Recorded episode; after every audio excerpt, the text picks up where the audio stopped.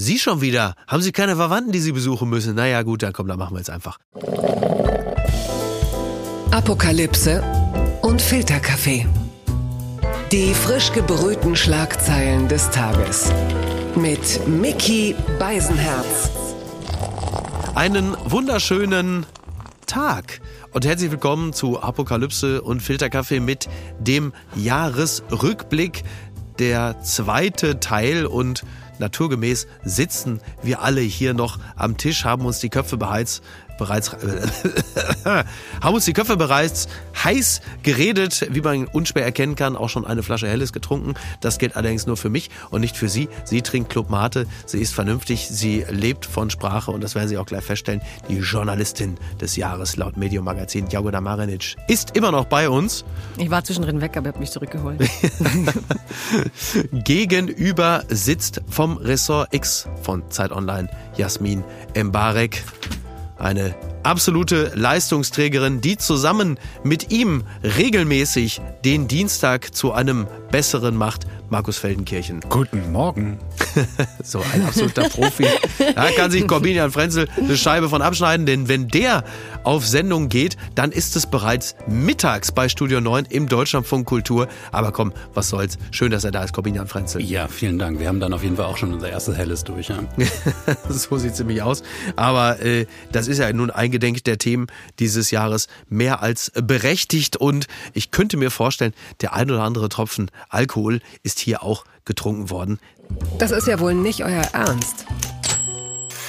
Lindner auf Sylt. Es geht um Glaubwürdigkeit. So schreibt die Frankfurter Rundschau und da klingen sie also wie Markus Lanz, oder? Mein Punkt ist ein anderer, es geht um Glaubwürdigkeit. Wie willst du das dem einfachen Bürger erklären? Jasmin, du bist ähm, bekennender Lindner-Fan, das wissen wir alle. Sammer. Von dem auch. Du hast. Es reicht, Markus. Du hast zusammen mit den Punks auf Sylt vorm Edeka Bialas gewartet, bis die Hochzeitsgesellschaft am Sylter Bahnhof angekommen ist. Wie hat sich damals für dich angefühlt im Sommer? Das war ja meine Kate und William Hochzeit. Mhm. Darauf habe ich mich das ganze Jahr gefreut, weil die Deutschen haben ja nichts. Also Wer ist denn ja Prinz Charles? King Charles in dieser Konstellation? Ist es, ist es, äh, Merz? Ist es Carsten Maschmeyer? Ich weiß es nicht, oh aber. Ähm, war der da? Ja. Oh mein Und Veronika Ferres. Natürlich. Ja, natürlich. Das, Das war war doch die Promi-Hochzeit des Jahres. Hab ich verdrängt. Ich muss ehrlich sagen, ähm, mir tut's ein bisschen leid für die beiden rein. Also unabhängig davon, wie man die Politik und den Journalismus findet, Mhm. Ja. das ist ja was anderes, äh, dass es sozusagen eine Zeit gekommen ist, wo man ihr persönliches, privates Leben damit misst, dass ein Ukraine-Krieg stattfindet und Ja. dementsprechend Deutsche bestimmte Dinge zurückstecken müssen, wo ich so denke, okay, Könnte man aber natürlich hätte- auch vermeiden, indem man das Ganze nicht so inszeniert, oder? naja, aber also warum nicht? Also ich verstehe es total, aber Hätten ich denke, Texel geheiratet, wäre es einfacher gewesen. Wahrscheinlich, aber also honestly, ich fand die Hochzeit überhaupt nicht ästhetisch. Also die hat alle meine nur Erwartungen unterfordert. Also es war wirklich äh, richtig, richtig, es war so ein bisschen tacky und Ja. deswegen fand ich sie da total Promi-Flash. Also ich habe Ja. so das alles aufgesaugt und so ganz gespannt gewartet auf das nächste Dress, weil erst war es ein Jumpsuit, dann war es ein Kleid und ich war so, Ja. das ist alles, was wir dieses Jahr kriegen, popkulturell aus diesem. Land. Wir müssen es nehmen, wir müssen es transformieren in eine, eine Power. War das auch eine Art Zeitenwende oder war das vielleicht der, oder war das vielleicht möglicherweise der deutscheste Moment überhaupt, dass wir in dem Moment, wo wir Glamour zeigen wollen, nicht mehr drauf haben als die Lachsforelle in der Sansibar? Ja, und dass es halt live bei der Bild übertragen wird und die Leute, die da sind und so, wo du so dachtest, das ist alles, was im System schief läuft, aber ich liebe es. Live Gib bei mir Bild mehr. ist ja eine sehr intime Veranstaltung dann gewesen. Also Ja. man blieb unter sich, oder? Man muss jetzt diese Sache wirklich mal historisch So, Markus ein to the rescue. Endlich. Also, zu Ehren von Christian Lindner und äh, Franka Liefeld.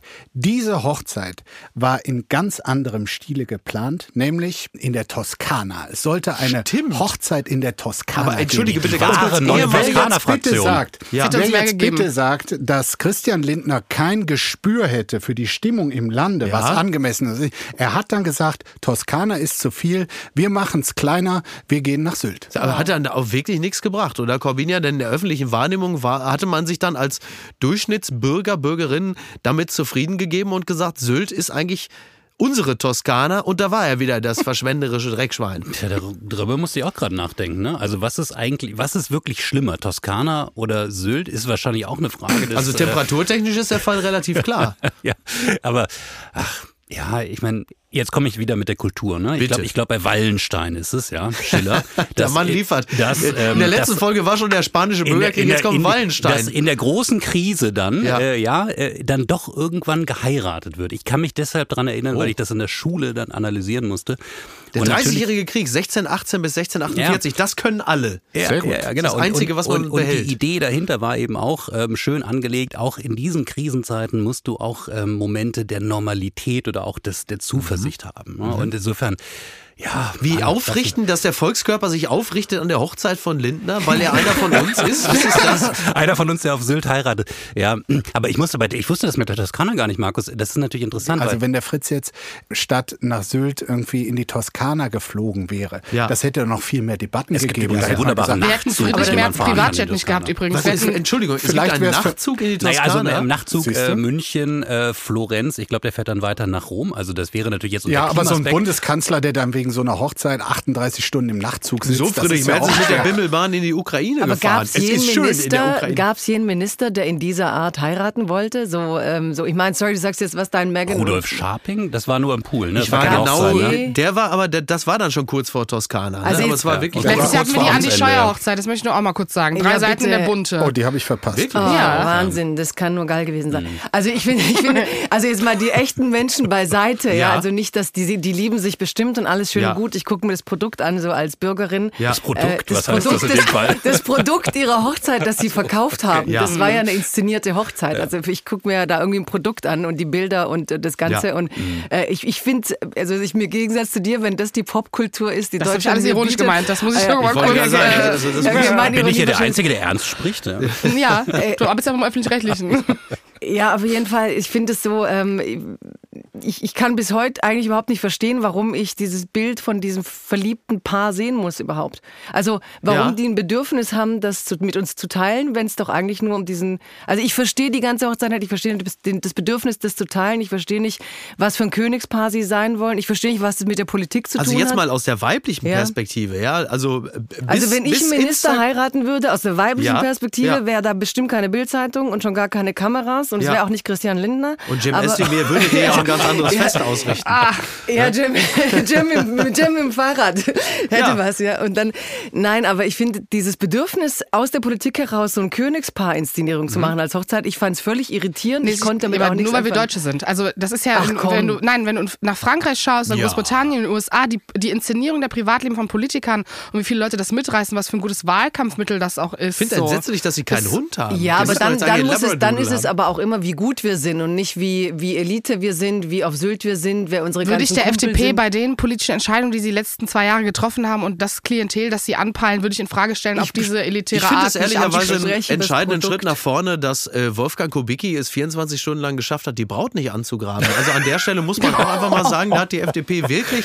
entscheidende Schritte nach vorne Du gemacht. kannst Und nicht man muss sicher aber auch sein. sagen, es wird, es wird kein Journalist gezwungen, ähm, dorthin zu gehen und Ja. drüber zu Genau. berichten und Ja. einen Livestream anzumachen. Ich meine, Oder- das oder ist ja nun Bürgerinnen und wirklich unsere Profession. dann, ne? Ob Ja. dieser Wunsch, das Ganze inszeniert zu haben, auch aufgeht, das liegt doch auch an Ja, uns. aber Und nochmal mal- noch mal, noch mal eine Ja, Lanze bitte. brechen, weil die Hochzeit eines jeden Menschen ist doch genau der Tag, ähm, egal ob nun prominent oder nicht, da möchte man gefeiert werden, da möchte man vorne stehen. da Bevor, möcht- bevor da es Instagram Das meinst du gab, aber war ironisch das auch das erste wichtig. Mal, ne? Du sagst erstmal Nein, ironisch, ja? nein, äh, die, die, Ho- die Hochzeit ist doch einfach genau der Moment, wo Ja. man in, in eine ganz komische Eitelkeitssituation verfällt, die dann auch vollkommen okay ist. Alle Ja. bejubeln einen. Uns als Journalisten Und jetzt fremd, erwarten wir, ja. ja, ja, ja, genau, total. Und jetzt erwarten wir dann ausgerechnet von Prominenten, dass die in dem Moment ganz bescheiden sind, ganz zurückhaltend.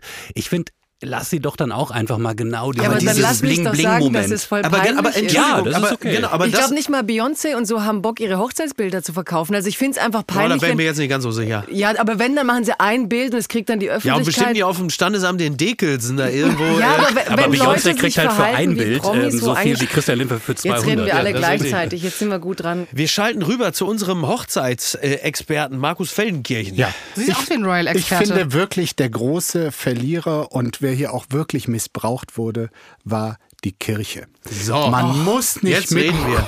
Man Jetzt muss kein gläubiger Mensch sein, um es Nein. unanständig zu finden, wenn Gottes Häuser wirklich Ach, als Markus. Kulisse missbraucht werden.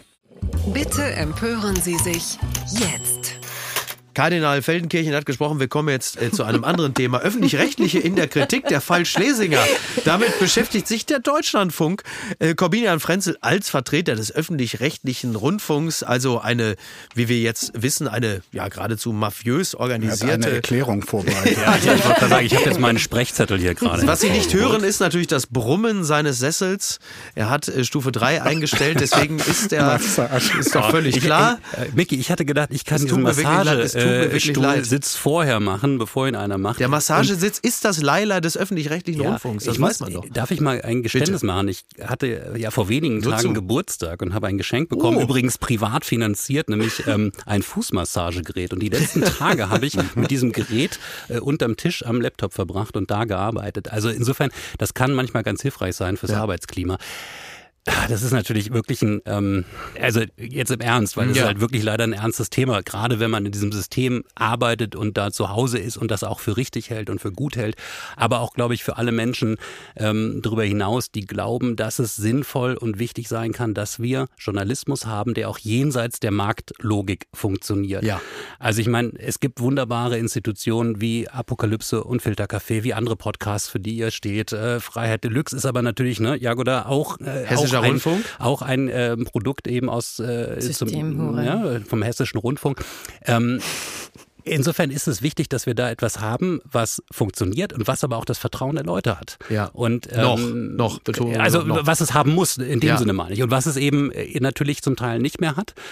Ich glaube, da gibt es dann in so einer Berichterstattung Massagesessel hin oder her oder auch Leasing von Autos, gibt es dann die üblichen Schleifen, die dann irgendwie auch eine ordentliche Beschleunigung kriegen, wo man denkt, Einflussnahme beim NDR in Kiel, wo Genau. es dann darum Und- ging, auch mal positiv sich über regionale Politgrößen zu äußern, weil man da demnächst ja vielleicht auch mal einen Job bekommen Genau. könnte. Also da, das sind halt die, eigentlich für mich sind das die viel schlimmeren Dinge. Ja. Wenn die Leute dann belegt äh, den Eindruck kriegen können, äh, das ist gar nicht diese Unabhängigkeit, die wir durch den Rundfunkbeitrag äh, letztendlich erwarten Ja. dürfen. Das ist ähm, nicht äh, diese Sorgfalt möglicherweise und das ist unterm Strich dann vielleicht auch eine Verschwendung.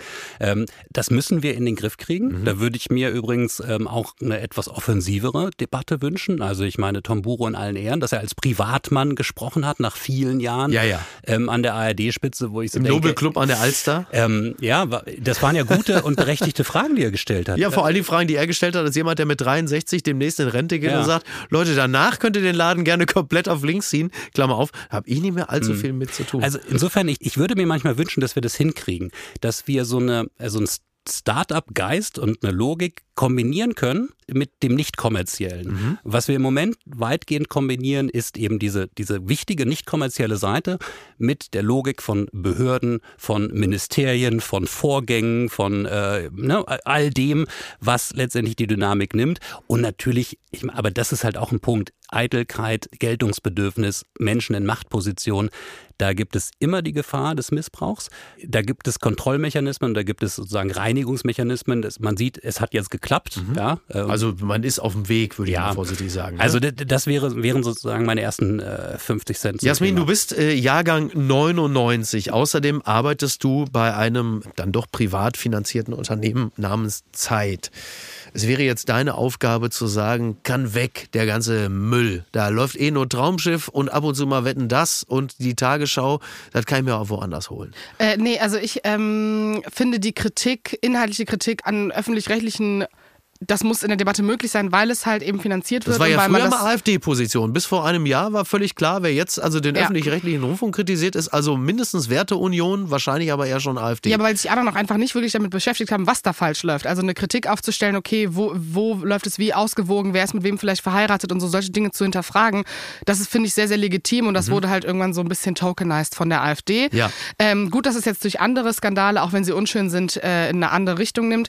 Ich finde, als Person, die schon immer die Bildungsangebote konsumiert hat und auch, ich habe einen Bruder, der ist 16 Jahre alt und der ist... Was sind die äh, Bildungsangebote? Sind das diese Umerziehungsgeschichten vom Nee, gar nicht vom, Funk, sondern Funk? die, die, die. Möglichkeit, äh, Dokus zu gucken, also zum Beispiel ähm, Geschichte und so, also die ganzen Dokumentarfilme, etc., Ja. das, ist- das habe ich schon immer konsumiert und auch sozusagen die Generation meines Bruders. Ähm, die hören die Podcasts, die gucken in der Mediathek Dinge, die schauen die Tagesschau, die haben die Tagesschau-App. Also wichtige Mittel, um äh, sachlich informiert zu bleiben. Ähm, ich glaube, dieses ganze Rundumangebot für Rentner, dass Mhm. man vielleicht auch überdenken könnte und auch Rentnern neue Möglichkeiten äh, geben könnte, Ja. Dinge zu konsumieren. Die hören nämlich auch Podcasts und die interessieren sich auch für äh, Meinungen von jungen Menschen. Ja.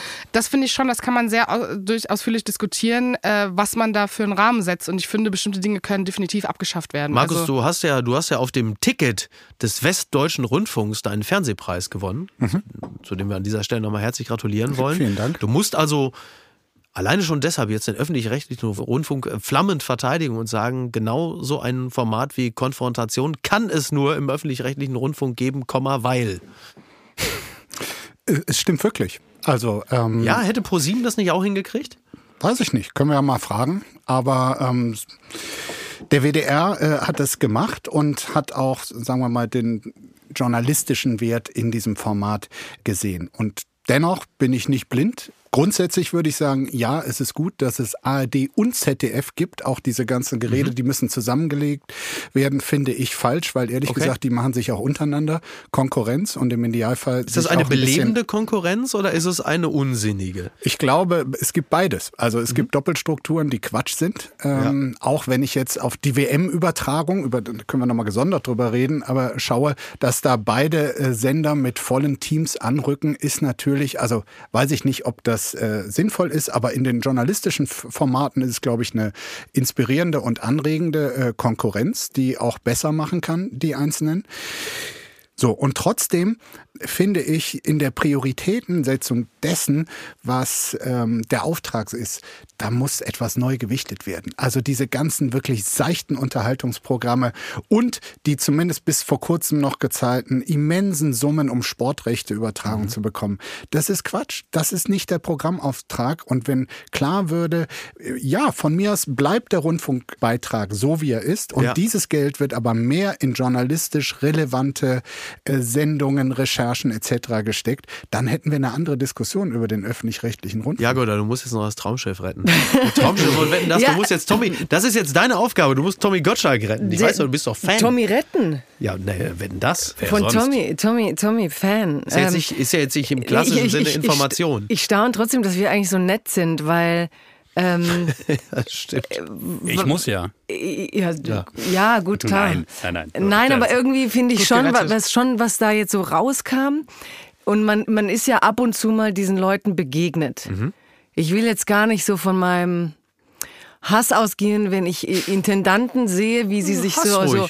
Ja, doch, aber dann komm, machst du so Termine, dann kommen In- Intendanten, werden dann bis vorne Bist du Tür diesen vor- Leuten begegnet? ja, in unange also in, ja, ich darf es glaube ich klar nicht erzählen. Aber du kommst dir schon so vor, wie die Pöbel, der arbeitende Pöbel, der so soll und Ja. der Intendant hat so sieben Referenten, Ja. kann keinen Meter zum Büro laufen, muss dann, aber es ging nur um Kriegt ja auch 300.000 Euro Es im ging Jahr. um das macht ja auch was mit einem. Ja, aber man. genau das darf halt nicht passieren. Das, Ja. was das mit einem macht. Und das, was du von Buro erzählt hast, dass er wirklich vor, vor so einem Club, der auch wieder so Mhm. eine Elite, reprä- ich als Privatperson, ich meine, da würde jeder Chef eines mittelständischen Unternehmens fliegen wegen schlechter Personalführung, wenn er auf die Art und Weise einen öffentlichen Diskurs Er war betreibt. doch Privatperson. Und dann, das ist schon so ein Ding, was mich an, annervt, ist zu sehen, wie ähm, ja freie Mitarbeitende, was hier Leute an Input reingeben, während die Leute, also auf der, in der freien Szene, die alle Schiss haben, die alle mit kleinen Projekten und alles versuchen wir mal, ob es irgendwie funktioniert. Ich meine, Böhmermann hat es ja in seiner Folge sehr schön gezeigt. Und auf der anderen Seite hast du im Normalfall einen Apparat, der sich wie jede stinknormale andere UN-Verwaltung und alle in dieser Bedenkenträgerei eingerichtet hat und all jene quält, die eigentlich Inhalte reinbringen wollen, die die Leute sehen wollen. Und dann hast du sogar Zahlen, die dir zeigen, dass es keiner mehr sehen will und du sitzt trotzdem da und sagst, das Ding läuft halt. Also ich brauche keine Bürokratie-Mentalität in einem äh, System, das trotzdem von Kreativität leben muss, von demokratischer Kritik, von all dem. Klar sind solche Projekte wie deine da möglich, meine ist auch möglich. Es gibt immer wieder, glaube ich, äh, so Schnittmengen, wo innen und außen eine tolle Symbiose eingehen. Aber insgesamt ist das, was, was ich im Fernsehen sehe, ich fühle mich echt immer total beleidigt und muss wirklich mit mir hadern, dass ich nicht sage, ich will das nicht finanzieren, weil ich finde so einen rechten Satz. Weißt du, ich habe keinen Bock auf Nostalgie-TV, ich habe keinen Bock auf 700 Quiz-Shows. Ich meine, ich weiß gar nicht, was die Leute alles wissen wollen voneinander.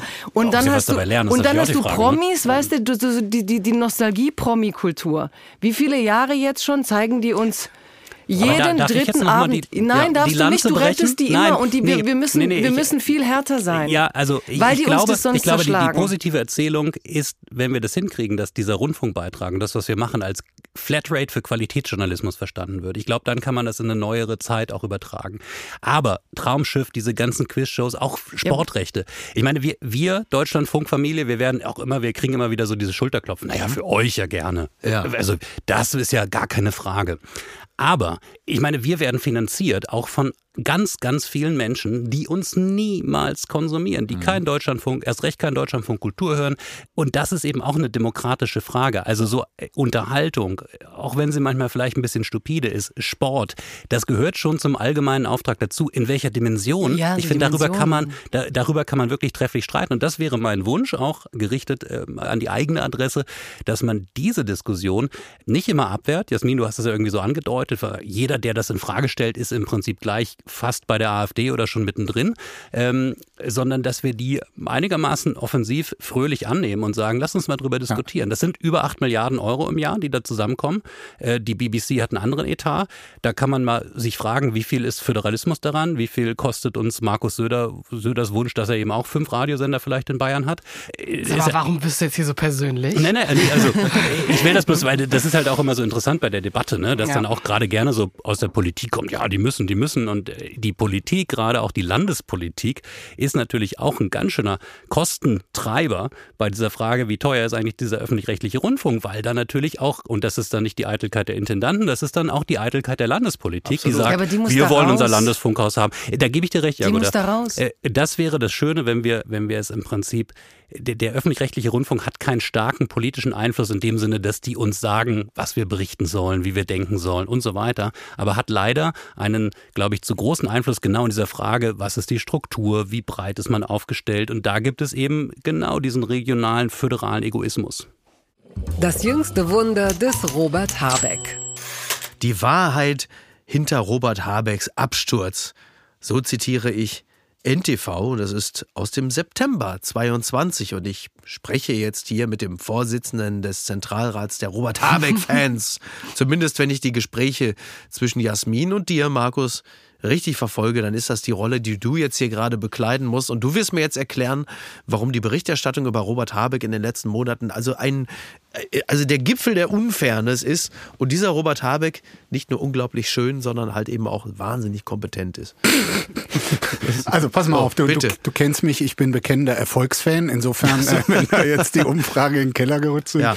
da bin ich natürlich jetzt äh, wieder Lindner-Fan. Ähm, nein, also es ist doch eigentlich total nachvollziehbar. Mhm. Er hat in seinem ersten halben Jahr Ja. in diesem neuen Amt, wo auch riesige Herausforderungen kamen, hat er einfach einen sehr guten Ton gefunden und Ja. seine eigene Verblüfftheit über das, was in der Welt passiert und Ja. politisch Handelnde vor welche Zumutung es stellt, dass man da zum Emir nach Katar fahren muss und sagt, Flüssiggas von da ist ein bisschen besser als äh, von Putin weiter zu konsumieren. So, das hat er ja alles sehr, sehr transparent gemacht und schöne Worte Mhm. gefunden und dieses Dilemma erklärt. Und das äh, war neu.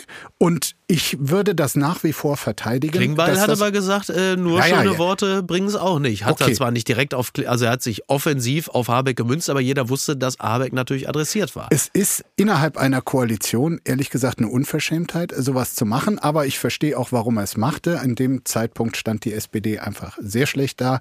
Heute steht sie auch noch schlecht da. Und das war in gewisser Weise Neid auf Robert Habeck, äh, der dann auch von uns Journalistinnen und Journalisten irgendwie viele äh, positive Zuschreibungen bekommen hat. Und trotzdem steckt natürlich etwas drin in dieser Kritik, weil Ja. in dem Moment, wo die Gasumlage Ja. nicht funktionierte und es klar war, das war ähm, zu vorschnell, ähm, da wurde eine Sache nicht bedacht und die Entwicklung ging dann auch weiter, man musste es komplett zurück. War die neue Osterruhe, Da war ne? natürlich Quasi. die, die Erzählung dann da, von wegen, das ist nur Gelaber. Mhm. Das ist natürlich auch vollkommen übertrieben. Ich glaube, dass in keinem Ministerium zurzeit so schwierige Entscheidungen getroffen werden müssen, wie in diesem Ministerium. Ich glaube, dass dort nicht alles falsch gemacht wurde. Dort wurden Fehler gemacht. Diejenigen, die ohnehin die ganze Zeit neidisch auf ihn waren, stürzen sich mit Riesenfreude auf diese tatsächlich vorhandenen So wie Fehler. Klingbeil? So wie Klingbeil auch, der macht das ja, also der macht das ja auch nicht, weil er den nicht mag, sondern weil er denkt, irgendwie seiner Partei damit einen Vorteil Ja. zu verschaffen, indem man beim Hauptkonkurrenten, und das sind die, also SPD und Grüne, ringen um quasi den Platz zwei, um Mhm. gemeinsam mit der FDP auch in drei Jahren eventuell eine Ampelkoalition weiterführen zu können. Und da ist die Frage, wer ist stärker? Im Moment liegen sie beide zwischen 18 und 20 Prozent in den Umfragen. Das ist das wahre Konkurrenzverhältnis gerade. Und deshalb werden Fehler von Robert Habeck, vom SPD-Vorsitzenden, sehr, sehr gern Jetzt aufgegriffen. frage ich natürlich die Frau, die schon vor Monaten schrieb, dass diese Häme gegenüber Robert Habeck auch damit zu tun hat, dass es in Deutschland so eine Art intellektuellen Verachtung gibt. Ist das, hat das immer noch Bestand? Hat es sich verschärft oder musst du jetzt auch sagen, naja, ganz ehrlich, er ist dann wirklich nur Kinderbuchautor?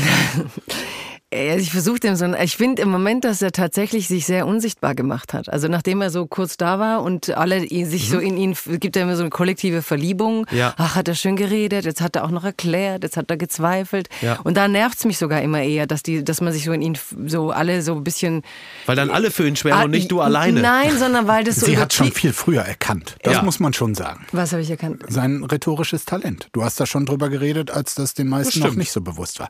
Ja, also die, ich finde schon und interessant fand ich ja eher, dass dann in der Kulturszene und die, die sich dann für die intellektuellen Debattenführenden halten, er dann schon wieder nicht intellektuell genug war, ohne zu sehen, auf welchem Spagat er zu gehen versuchte. Ja. Also dass er wirklich versucht hat, hier die Welt des Reflektierens und die Welt des Handelns, so für mich eigentlich ideal, so was, was Obama auch geschafft hat, eigentlich zu, zu sagen, ich bin jemand, ich komme aus der, aus der denkenden ähm, Ecke der Welt und wo man auch viel vielleicht nur denken könnte und das für die Lösung hält. Und er hat den Schritt gewagt zu sagen, ich will jetzt handeln. Und das war für mich etwas, was ich sehr mit viel Sympathie beobachtet habe und auch finde, dass er da viel geleistet hat an Übertragungsleistung. Und dann wurde er für so nichtige Dinge geliebt, so ne, diesen Blick und dieses so, jetzt habe ich irgendwie so ganz, ganz blöd getwittert, jetzt mache ich den Twitter-Account weg. Ja, weil das fand ich, mit Wasser. ja, und das waren dann wiederum die banalen Dinge an ihm, sein Potenzial. Verstrubbelte Das, und das auch haben wir mal. dank Markus Feldenkirchen. Oder mal auch im, im Schnell. Ja, oder ja, der, genau, das stimmt. Wir Ja, reden ich ja hier ich mit esse immer Porridge. Ich habe das ganze, das ganze Thema. Ja, oder also, auch mal im Schneidersitz einfach mal so, Ah. ich sitze einfach auf dem Bahnsteig, ich scheiße mich nicht drum. Mit Socken. Mit Socken. Ja, aber was willst du auch reden, wenn Leute dauernd die Kamera auf dich halten und erwarten, Ach, dass der du arme weiße So, jetzt Mann. bitte, ich jetzt. glaube, Der Christ, arme Christ, Wa- nee, Christian sorry, also- Nee, aber komm, was ganz ehrlich, ich will dich mal sehen, wenn man dich beobachtet und du willst nicht wie der klischeehafte Politiker wirken. Ja, aber- du willst ein neues Image machen. Und da setzt du dich barfuß einfach mal im Schneidersitz auf Gleis 8 auf dem Bahnsteig? ja, vielleicht ist er auch so. Du wirst auch Irrläufe machen, wenn du andere Bilder produzieren willst. Und das will er ja vom Pferde bis Ding. Ich finde die nicht schön, die Bilder, Ja. aber er will halt andere Bilder Ja, produzieren. Fällst du auf sowas auch rein, Jasmin? Nee, also ich muss sagen, es tut mir für ihn schon wirklich leid, dass sozusagen diese, diese Zwischenzeit von visionär, neuer Art äh, der, der Politik, dieses Obama-eske, das aufzubauen und dann in eine Regierung reinzugehen und das slowly abzuarbeiten, das Ja. wurde ihm ja genommen durch eine Krise. Ja. Das heißt, also so, ne, der Schönling, der irgendwie erfolgreich war, dann zu zerschlagen, weil, er die, weil die Realpolitik ihn zerschlagen hat, das war kein cooler Move. Ich finde aber trotzdem die Geilheit äh, der deutschen Politikbubble, äh, Mhm. irgendwie zu gucken, ah, endlich, oh, jetzt kommt mal ein Mann, der so gut aussieht in, in der Liga von Macron und da können wir jetzt mal irgendwie so ein Ja. Politik-Hero draus machen. Ist auch unfair gegenüber sozusagen diesem Wunsch danach, dass es eine neuere Politik geben soll, ehrliche Politik, dass irgendwie der Fokus neu gesetzt werden soll, dass jüngere Leute her sollen. Was ja das komplette Gegenteil von ist, der einen mittelalten Mann dahinsetzt, der irgendwie schon Ministererfahrungen hat. Mhm. Also dieses auch dieses Image, was er mitgetragen hat von dieser kompletten Neuartigkeit, das war ja auch einfach nicht wahr. Und ich glaube, dann war du? das relativ. Ich, ich finde, das ist schon wahr. na, er ist ein Politiker, der nicht seit drei Jahren den Job macht. Nee, also das, das, ist wahr. Also er ist nicht neu dabei, er war natürlich schon ein paar Jahre dabei, aber dass ein Spitzenpolitiker si- sich so offenlegt, also dass wir so viel Intellektualität ertragen ähm, und auch noch gutheißen und sie gefeiert wird, das finde ich ist schon echt die Mhm. Aber das ist interessante neue Entwicklung. Das hätte halt in den 90er Jahren, auch in den Nullerjahren in, in, in Deutschland hätte so ein Politikertypus wie Habeck, hätte der noch keinen Fuß auf den Boden bekommen. Und das finde ich ist übrigens die interessante gesellschaftliche Entwicklung dabei. Ja, aber das ist ja genau deswegen, das meine ich ja. Ich glaube, wäre politisch dieser, ich kann mich noch erinnern, als es dann klar war, dass irgendwie eine Ampel gebildet werden kann und so diese Euphorie und dieser Wunsch nach Neuem in der Politik, weil man so angeödet ist von irgendwie dem Status quo. Ich fand es bei Habeck so ein bisschen zu gewollt. Es war für mich ein Ticken zu viel, ein zu- Ticken zu viel damit spielen, weil er ist ja auch nicht doof, er ist ein Intellektueller, er hat eine gewisse Vergangenheit und da, vielleicht wäre es cooler gewesen, wenn es wirklich rüberbringen hätte können, dass es ihn auch wirklich nicht juckt. Ja, auch ich- wenn es ihn juckt. ist, glaub, er ist ein Wiedergänger. Ja, wir reden gerade so, als hätte man ihn beerdigt. Ich glaube das nicht. Ich glaube, dass er jetzt in diese Schafferrolle Nee, geht, weil das kann er auch. Mhm. Und ich glaube, seine große Leistung, deswegen gebe ich auch Markus recht mit diesem, diese absolute Gefahr. Wenn er wiederkommt, ist er derjenige, der in der Lage ist, die Zeitenwende, über die wir geredet haben Ja. und die keiner irgendwie verbalisieren kann, in so vielen Bereichen auf eine Art zu transportieren, dass wenn er wiederkommt, ihn einfach doch viele Menschen glaubwürdig finden Aber darf werden. ich da mal machtpolitisch plus Gas, fragen? plus Ja. Gas und so Zeug. Ich meine, er hat ja geliefert. Also wir stehen da und Ja, ja. haben keine Gaskrise. Also er, Er hat allerdings auch von Olaf Scholz einen riesigen nicht, Geldkoffer gekriegt und mit dem geht er durch die Welt und das Absolut. macht, macht sein Schaffen natürlich einfach. Markus wollte kurz was sagen. Das ist lieb. Ähm, ich glaube auch, dass äh, Robert Habeck genau weiß, und das ist ja so, wer, wenn du in eine Kandidatenrolle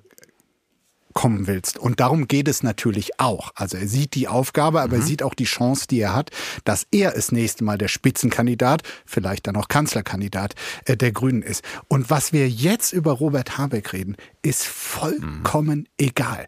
Politik ist die Kunst des richtigen Timings und er muss im nächsten richtig. Wahljahr zum richtigen Moment die Welle nach oben haben. Da kann er die nächsten zwei Jahre noch weit hinter Frau Baerbock oder Herrn Scholz oder sogar hinter Herrn Merz liegen. Äh, Markus, darf ich dich das mal so als den, als den engen politischen Beobachter dieser ganzen Jungs irgendwie fragen, von der Einschätzung her?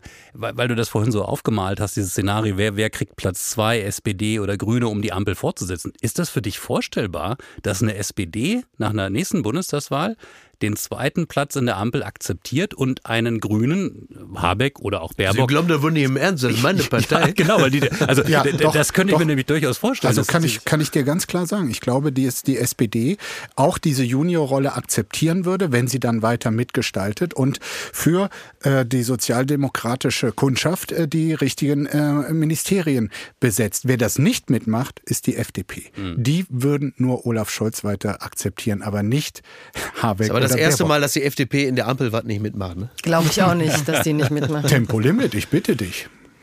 Twitter ist nicht Deutschland. Die große Winnetou. Lüge, jetzt habe ich schon so ein Gottschalk-Idiom. Äh, mein Lieber hier. Aber es war auch schließlich der Held meiner Kindheit. Ich war in Beverly Hills auf der Party, da wusste ich. Nein, T-Online schreibt das. Es war im August. Da hat der Ravensburger Verlag auf Instagram angekündigt, das Buch Der junge Häuptling Winnetou ebenso wie dazugehörige Lizenztitel aufgrund von vielen negativen Rückmeldungen aus dem Programm zu nehmen. Man wird sich erinnern, das ist ein klassisches Prozedere, dass ein Verlag, eine Unternehmung etwas macht, dann gibt es sehr viele negative Reaktionen und daraufhin fällt einem ein, das war nicht in Ordnung, was ich da gemacht habe. Das ist also jetzt rein performativ etwas, was uns immer wieder begegnet. Und jetzt die Frage an dich, Corbinian. Wie sehr hast du gelitten, dass da der Held deiner Jugend gecancelt wurde? Der Winnetou, der Häuptling. Äh, Entweder du hast gut recherchiert oder du hast einfach nur mal versucht, so reinzustechen ins Bienennest. Ich Ich, war wirklich Besucher, regelmäßiger Besucher der Karl-May-Festspiele in Bad Segeberg Ja, guck, ähm, und schwer begeistert. hab in auch- Elspe. Ja, hab bestimmt. Wirklich, Das war immer so die B-Geschichte. Da war ich nämlich auch. Literarisch. Sauerland, ne? Im Sauerland, ja, Okay, toll. gut, Viel ja. besser als Bad Mit. Friedrich Ja, Merz als Old Knatterhand oder was weiß ich. Richtig, der war da immer Ihr dabei. seht schon, ne? Entschuldige bitte, Schöne ich- Kindheitserinnerung ja, für uns alle. absolut. Nee, und ich habe mich auch durch diese echt ja literarisch miesen Ja. ähm, Bücher als Kind Sag mal. durchgearbeitet. Traurig, ich weiß ich- noch, wie ich bei Winnetou 1 irgendwie bei jeder Seite gehofft habe, wann kommt endlich Winnetou? Das glaub, das dauert, glaube ich, 120 Seiten. Ach du Scheiße. Das vorweg gesagt. Ja. Also ich bin natürlich irgendwie befangen, betroffen.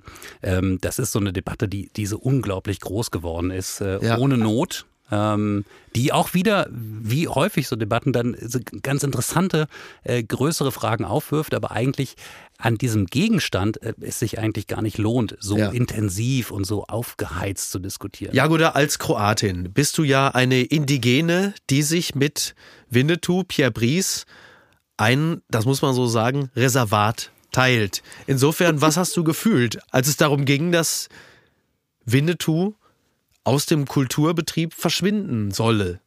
Also ich habe es ja gar nicht so gelesen, dass er versteht. Aber es waren ja tatsächlich sehr viele Jugos äh, Winnetou. Er ne? wurde ja Auch- da immer gedreht. Ja, Weil glaube, man hat der- also der- man der- hat über Ost- Jugoslawien mehr erfahren als über die USA. Ja, aber das ist jetzt um Werbung hier, Werbeblock für Kroatien. Wir haben halt auf, auf kleinem Raum so einen landschaftlichen Wechsel wie die USA auf Millionen Kilometer. Also wir sind eigentlich so die Utopie dessen, was USA gerne wäre. So ein bisschen wie Neuseeland auch Ja, eigentlich. wir sind klein und also ich bin, nein Quatsch, aber ich fand das da als Kind natürlich, ähm, klar, ich fand das äh, schon, das waren ja Logos, also selbst der Ostding war, und ich fand, ich habe ehrlich gesagt mich da so gesehen. Ja. Aber jetzt, ich habe nicht als Kind, wirklich Hast du Kinderbrille. das gesehen und hast gesagt, was, Nein, was, ich was heißt gedacht, denn die Apachen? da vorne wohnt doch der ich- ich alte ja Vladic, nicht- ich kenne doch dein Haus da Ja, hinten. ich habe das ja nicht als Kind geblickt, was Indianer sind und so, Ja. ne, sondern ich habe das irgendwie, habe ich mich solidarisiert. Irgendwie waren die klein, ne, die, die weniger Ja. mächtigen, so big. Aber jetzt später ging es ja in dieser Diskussion und warum sie dann auch groß wird. Es ging ja um dieses Kinderbuch und nicht um Genau. Winnetou. Also ich hatte eher das Gefühl, ein es geht um ein begleitendes, ein, schlechtes. ein den Kinofilm begleitender Bildband, zwei Stück. Ja. Der kleine Häuptling Winnetou, also noch nicht mal die Originale von Richtig. Karl May, sondern es ging nur darum, dass man sagt, muss das denn unbedingt sein, dass man jetzt nochmal zwei neue Bücher auf den Markt bringt, die diese ganzen kolonialistischen, rassistischen Stereotype jetzt wieder reproduzieren. Richtig. Und trotzdem mache ich jetzt äh, hier die Lanze für die ähm, Kunstfreiheit. Mhm. Und ich weiß, dass es ähm, viele ärgert, aber ich finde, dass im Moment, und ich, ich glaube, wir werden die nächsten zehn Jahre darüber sehr viel diskutieren, weil du hast halt die CDU, die den Weg der amerikanischen Rechten gehen wird. Mhm. Und du hast in den USA, siehst du ja, wie viele Bücherverbietungen oder Bücherverbannungen es gibt von den Rechten, Ja. aber auch von Minderheitengruppen. Und das ist keine Utopie der Rechten. Es gibt sehr wohl ähm, von, ähm, ja, von Sensibilitätsreadern. Also, dass man halt sagen muss, ich lese jetzt ein literarisches Werk danach, wen es verletzen könnte. Ja. Und da gibt's wirklich eine zentrale Rede jetzt von Chimamanda Ngozi Adichie, nigerianisch-US also Schriftstellerin inzwischen. Und sie hat bei der BBC über die Freiheit geredet und schon gesagt, als Literatin, wir empfinden, oder viele empfinden das als Angriff auf die Kunstfreiheit, äh, ja. Und sie hat sogar gesagt, dass jemand wie Salman Rushdie sein Ja. Buch heute, also mit dem er mit der Fatwa belegt wurde, heute so nicht mehr Das publizieren verletzt würde dürfen. definitiv viele Gefühle. Genau, weil es Gefühle verletzt. mussten. Und, und Ja. da ist so ein Moment, wo ich glaube, dass ähm, ja, du hast sehr viele Menschen, die Kunst machen Mhm. und die sagen, ähm, wir fühlen uns bedroht von diesen Narrativen. Mhm. Und witzigerweise die, die kritisieren, sagen, man muss auf Gefühle achten von Minderheitengruppen, aber Künstler sind dann keine Gefühle, die wir achten müssen. Mhm. Ja. Also ich finde halt die Kunstfreiheit und die Art und Weise, wie Künstler Kunst produzieren, ist halt auch etwas, was ich sehr schützenswert Also die, finde. die, also die Missachtung der Kunstfreiheit als Verletzung der Ja, Kunstschaffenden. wenn die schon mit dem Argument kommen der Verletzung, warum äh, werden wir nicht hellhörig, wenn sehr viele Künstler inzwischen Alarm schlagen und sagen, irgendwas passiert? Ich habe Angst, ob ich überhaupt diese Fantasie entwickeln könnte. Genau. Und dass es in der, in der Kunst eben nicht darum geht, unsere Feuilleton-Debatten, unsere Gesellschaftsdebatten zu reproduzieren, sondern im besten Fall Dinge zu entwickeln über das Menschsein, die weit jenseits, weit tiefer oder weit drüber liegen. Und ich habe das Gefühl, es ist ja eher alles so banal, so wiederholungstechnisch Mhm. geworden. Und wir wissen ja auch, welche Menschenrechtsgruppe was wann sagt. Eigentlich weiß man, es ist schon das seit ist relativ berechenbar. ja, seit das Leben des Brian ist eigentlich schon alles klar. Und wir ziehen das trotzdem durch. Aber im Moment wird's eben schon gefährlich in dem Maße, dass du ja auch in den USA darfst du ja einen Unterrichtssaal verlassen, wenn dich jetzt ein Buch über Sklaverei von Na, ich Toni es Morrison bemerkenswert, verletzt. als äh, Colson Whiteheads Underground Railroad an einer Universität oder zwei Richtig. sogar als dem Programm genommen worden ist, um da nicht zu triggern. Richtig. Ist das etwas, was du, ähm, wie, wie, also nicht, dass du es nicht verfolgt hast, ich glaube, dass du es verfolgt hast, aber wie hast du es verfolgt? Und auch an dieser Stelle, das möchte ich noch bemerken, den von Heinz Buschkowski, den Klartext Heinz geforderten Winnetou-Gipfel im Kanzleramt. Also wir haben ja eben schon ge- gesagt, dass wir das Wort toxisch zum Beispiel schlimm finden. Ich finde das Wort triggern auch total schlimm, weil es so Ja. inflationär verwendet wird.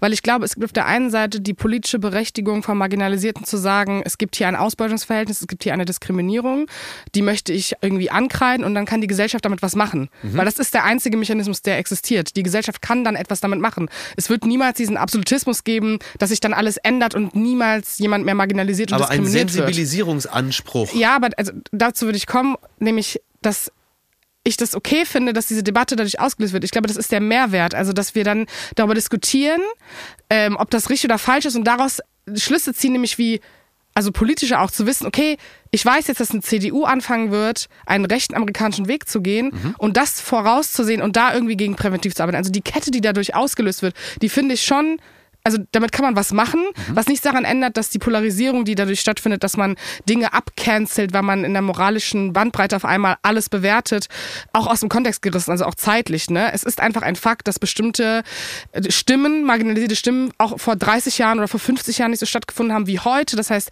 die Möglichkeit zu bestimmten Differenzierungen ja auch zu bestimmten Zeitpunkten nicht gegeben war. Und das heißt auch jemand, wenn Jagoda das früher geguckt hat und gesagt hat, oh, damit kann ich mich identifizieren und natürlich nicht darüber nachgedacht hat, ob es Indianer Ja. Ja. äh, diskriminiert, dass das ein valider Punkt ist und den man auch so nostalgisch oder sozusagen ehrenswert in die De Debatte einbringen kann und trotzdem sagen kann, Ansonsten ist für mich völlig klar, diese marginalisierte Gruppe zu unterstützen, weil es die und die historischen Fakten gibt. Und ich glaube, die Differenzierung zwischen Kunst und politischer Realität der Marginalisierten, ich finde, das kann man durchaus trennen. Wie komme ich jetzt bloß von einer problematischen Kolonialisierungsgeschichte zum britischen Königshaus? Das ist nicht einfach. Blattgold. Tod von Queen Elizabeth II. am 8. September 2022, als wäre der Mond vom Himmel gefallen. So beschreibt es die BZ. Jagoda, wo warst du, als die Queen gestorben ist? Ich habe keine Ahnung. Danke. Markus. Ich weiß, ähm, ich weiß noch, dass wir an dem Tag äh, Diskussionen hatten äh, im Spiegel. Ich glaube, Ob das war, richtig ist oder nicht, dass die Queen gestorben Nee, ist? ich glaube, es war ein Donnerstag, oder?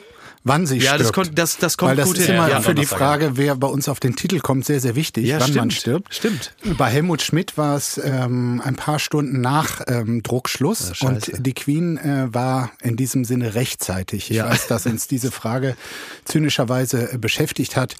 Ja, also ich ähm, bin immer traurig, wenn jemand stirbt. Das hätte jetzt auch von Olaf Scholz kommen können.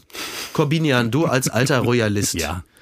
Was hat es für dich bedeutet, dass die Queen gestorben ist? Also in dem Moment, als ich es erfahren habe, ich war bei so einer ähm, Office-Nachmittagsparty, es gab schon ein DJ-Set und ich habe es Anlässlich des Todes der Queen. Nein, das war noch Ist davor. das so beim Deutschlandfunk? Das war, das nein, war auch das war, das war nicht beim Deutschlandfunk. Schön, dass ihr damit so sondern- locker umgegangen sondern seid. bei so einer anderen Podcast-Bude. Ja. Ähm, und äh, ich war natürlich als der Journalist, der öffentlich-rechtliche Journalist im Raum, der Erste, der es erfahren hat. Und habe, bin dann zum DJ gegangen, habe äh, runtergeregelt und habe gesagt, äh, die Queen ist tot, long live the King. Ich wollte mir das nicht nehmen lassen. Ja, sehr gut. Das Interessante war, Das hast du gemacht? ja, aber das, Interessa das Interessante Lass war, den Mann doch mal. das Interessante war, dass ich das gemacht habe. Natürlich, wir sind ja hier auch nicht immer komplett ernst und ich war auch eigentlich in so einem in so einem gemischten Modus. Ja. Dass ich dachte, es ist eigentlich ein bisschen Gaga.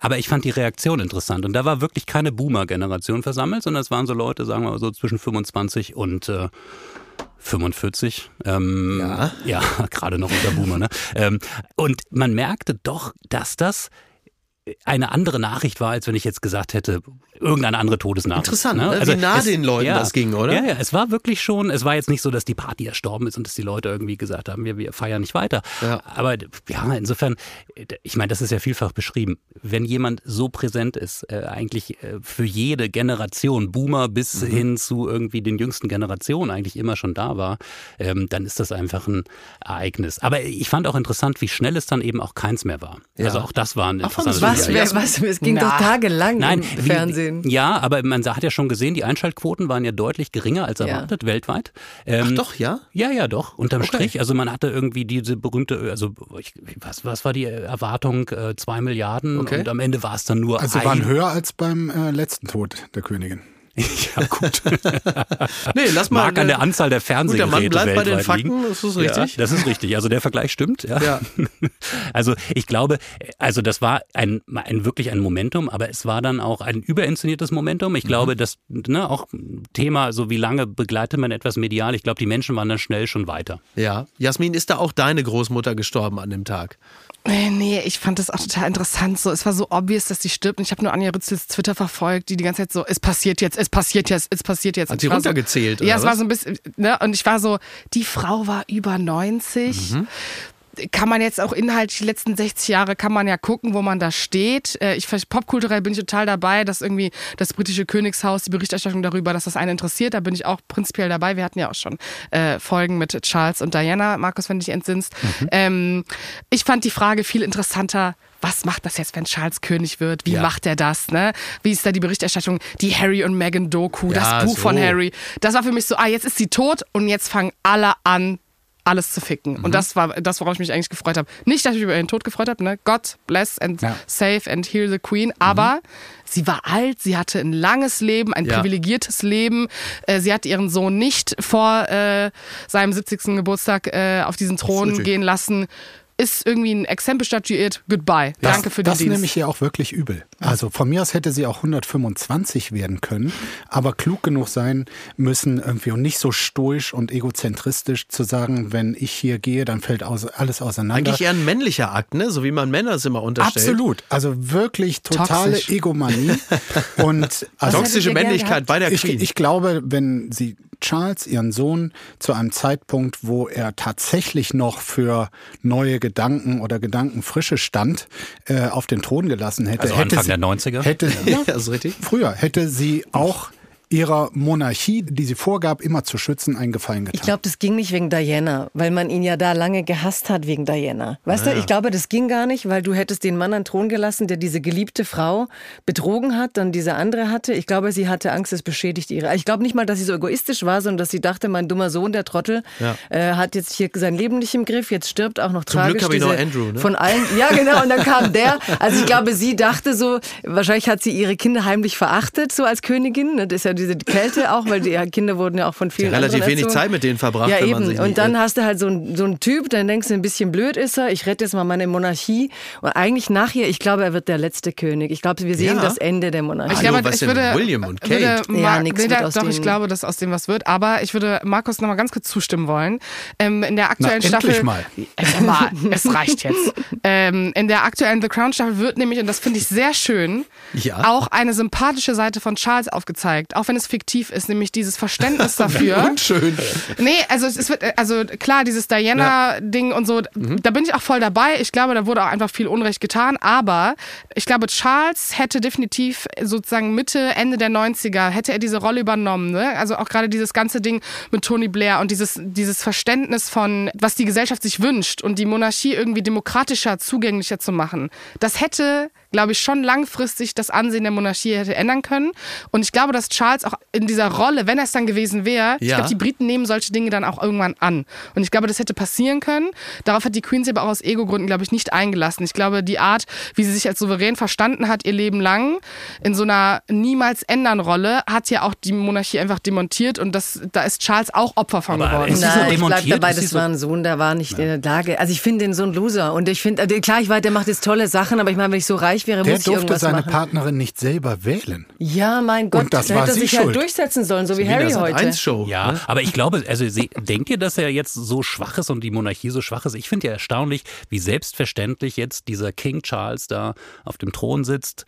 Und für Vielleicht- Millionen Euro gekrönt wird. Ja, vielleicht, Jahr. vielleicht, vielleicht schauen wir zu wenig hin und sehen die Risse nicht richtig, aber ich habe jetzt nicht den Eindruck, dass Großbritannien, und das wäre ja nachvollziehbar, gerade in so einer großen gesellschaftlichen politischen Krise, in der das Land steckt, Mhm. dass man dann alles in Frage stellt und gerade so einen Königin-Königswechsel dazu auch nutzt und sagt, Ja, ja. Ähm, jetzt stellen wir mal alles auf den Kopf. Diese Debatten gibt es nicht. Und ich, ich- bin ja persönlich Doch, etwas, etwas, etwas holländisch verbandelt. Meine Frau ist Niederländerin. Ich, ich erinnere mich sozusagen aus Erzählungen. Ihr als habt ja auch nette, ihr habt ja auch nette. äh, Genau, also erstmal Beatrix hat da irgendwann gesagt, die sehr gerne raucht. Ja, ich will endlich mal ungestört rauchen können. Ich habe keinen Bock Dafür mehr liebt man die. Holländer doch schon wieder, oder? Und die, aber als die auf den Thron kamen, Ende der 70er oder Anfang der 80er Jahre, da gab es richtig Straßenschlachten in Amsterdam. Da haben die Leute gesagt, wir wollen die Republik.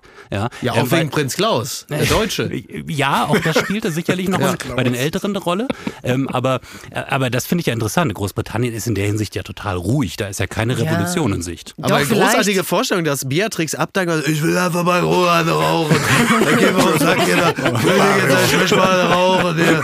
So, was für ein herrlicher Grund abzudanken, oder? Toll. Ja, ich glaube, die Briten müssen mal raus aus dem Stockholm-Syndrom. Also Ja. du kannst doch nicht irgendwie im 21. Jahrhundert irgendwie immer noch Ja. dieses Königshaus so nehmen, als wäre alles wie immer. Fantastisch. Also ich finde, die müssen da raus. Willem, ich danke ab und du, mein Sohn, du wirst Lord Extra. Meine Damen und Herren, vielen Dank. Ich äh, bedanke mich äh, für äh, dieses äh, schöne Miteinander. Sie können zu Hause im Grunde genommen jetzt sitzen bleiben, die nächsten 24 Stunden warten, bis dann der dritte Teil kommt, denn den werden wir noch machen. Wir sind jetzt gerade so gut beieinander. Wir haben hier schon wieder spannende Dinge erfahren über äh, Königshäuser und andere äh, Verhaltensauffälligkeiten.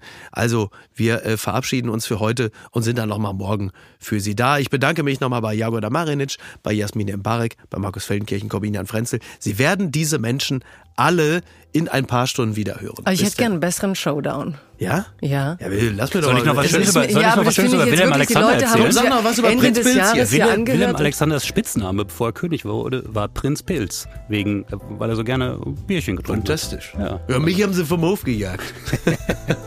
so. Tschüss. Apokalypse und Filtercafé ist eine Studio Bummens Produktion mit freundlicher Unterstützung der Florida Entertainment. Redaktion Niki Hassania. Executive Producer Tobias Baukhage. Produktion Hanna Marahiel. Ton und Schnitt Niki Fränking. Neue Episoden gibt es immer montags, mittwochs, freitags und samstags. Überall, wo es Podcasts gibt. Stimme der Vernunft und unerreicht gute Sprecherin der Rubriken Bettina Rust.